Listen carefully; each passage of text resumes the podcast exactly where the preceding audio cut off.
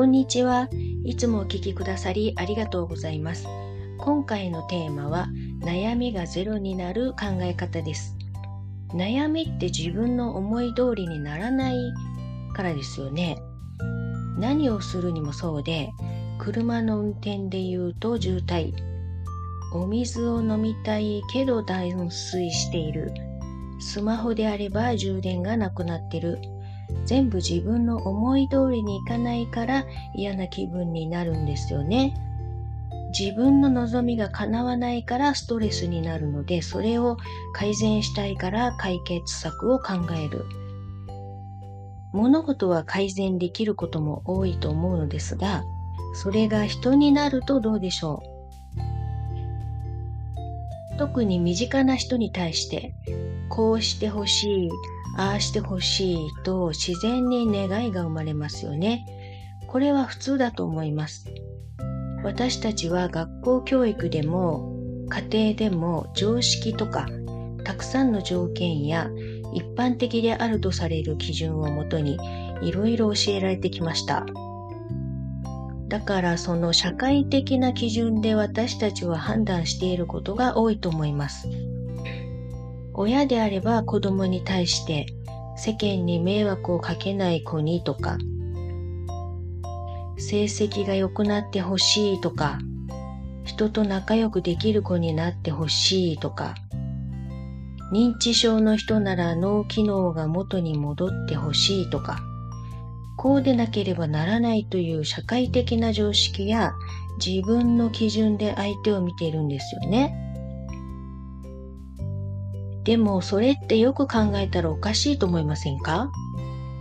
学歴がなくても成功者はたくさんいるし、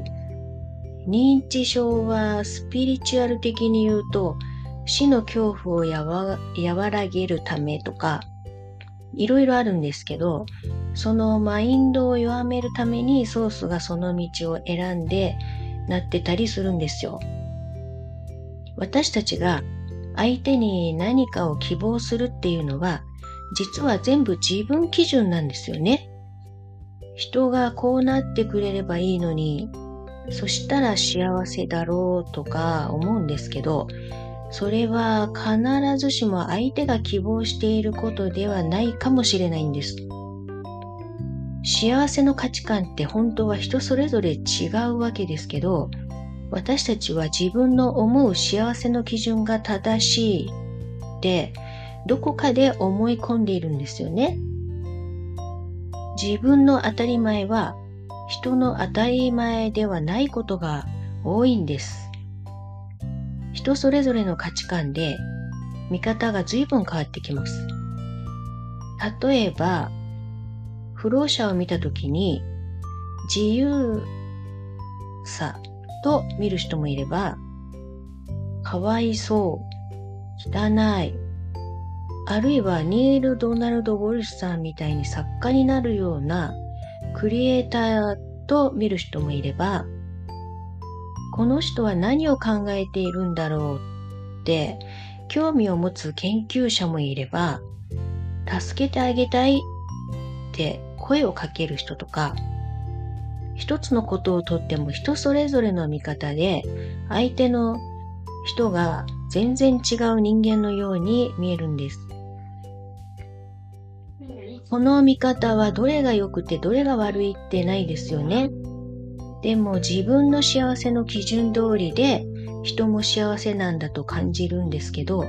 それを他の人に強要するとトラブルが起きます。それは相手が子供であろうと、親やパートナー、会社の仲間とか誰であろうと、つい私たちは自分の幸せ価値観で相手にこうした方がいいよって良かれと思ってアドバイスをすると思います。そうした時に相手が反抗したり嫌がったりされると気分が悪くなったりしますよね。でもこれってよく考えたらとてもおかしなことをしています。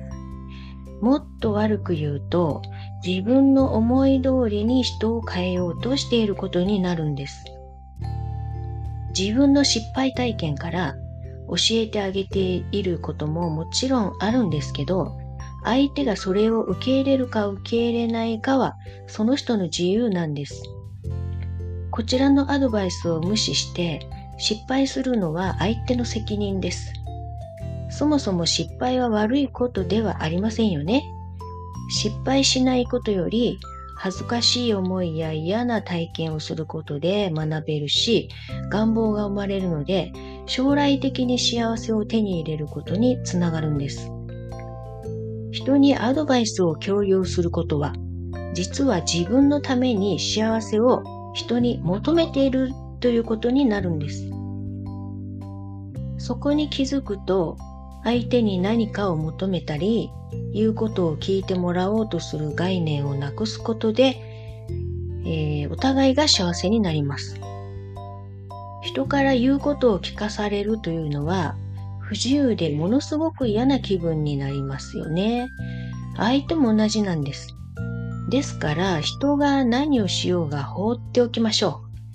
人に自由を与えないから自分も自分にも自由を与えられないわけです。人のことは心配しなくても人それぞれの中にはみんなソースがついているわけですから大丈夫なんです。人の自由を奪うことになっているんだということに気づいたら人に言うことを聞いてもらおうとするのはやめましょう。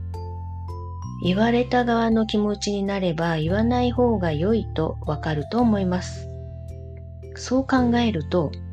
人間関係が円滑になりお互い自由になってソースとつながりやすくなるので、結果お互いが幸せになりますよね。相手が幸せになってほしいからアドバイスをしていたんだけど、よく考えたら違ったんだということを心から理解すると、私たちが生まれてきた目的は達成すると思います。この条件をクリアしたら、私はあなたを認め、愛しますということを気づかずにやっているんです。ソースの無条件の愛とは対極の考え方ですし、そのままだと自分の本当の願望はいつまでも、いつまで経っても達成できませんし、自由にはなれないんです。もっとお互いが自由になって究極の幸せをつかみましょう。自由を自分に許さないことには人にも自由を許せません。だからまず自分を自由にしてあげましょう。視野を高いところから見る癖をつけると、人にどう思われようがどうでもよくなるし、人が何をしようが気にならなくなります。つい周りの人や世間の常識にはまりそうになったら一旦止まって考えてから納得してから行動を取られると良いと思います。何でもかんでも信じない。情報は無限に飛んできます。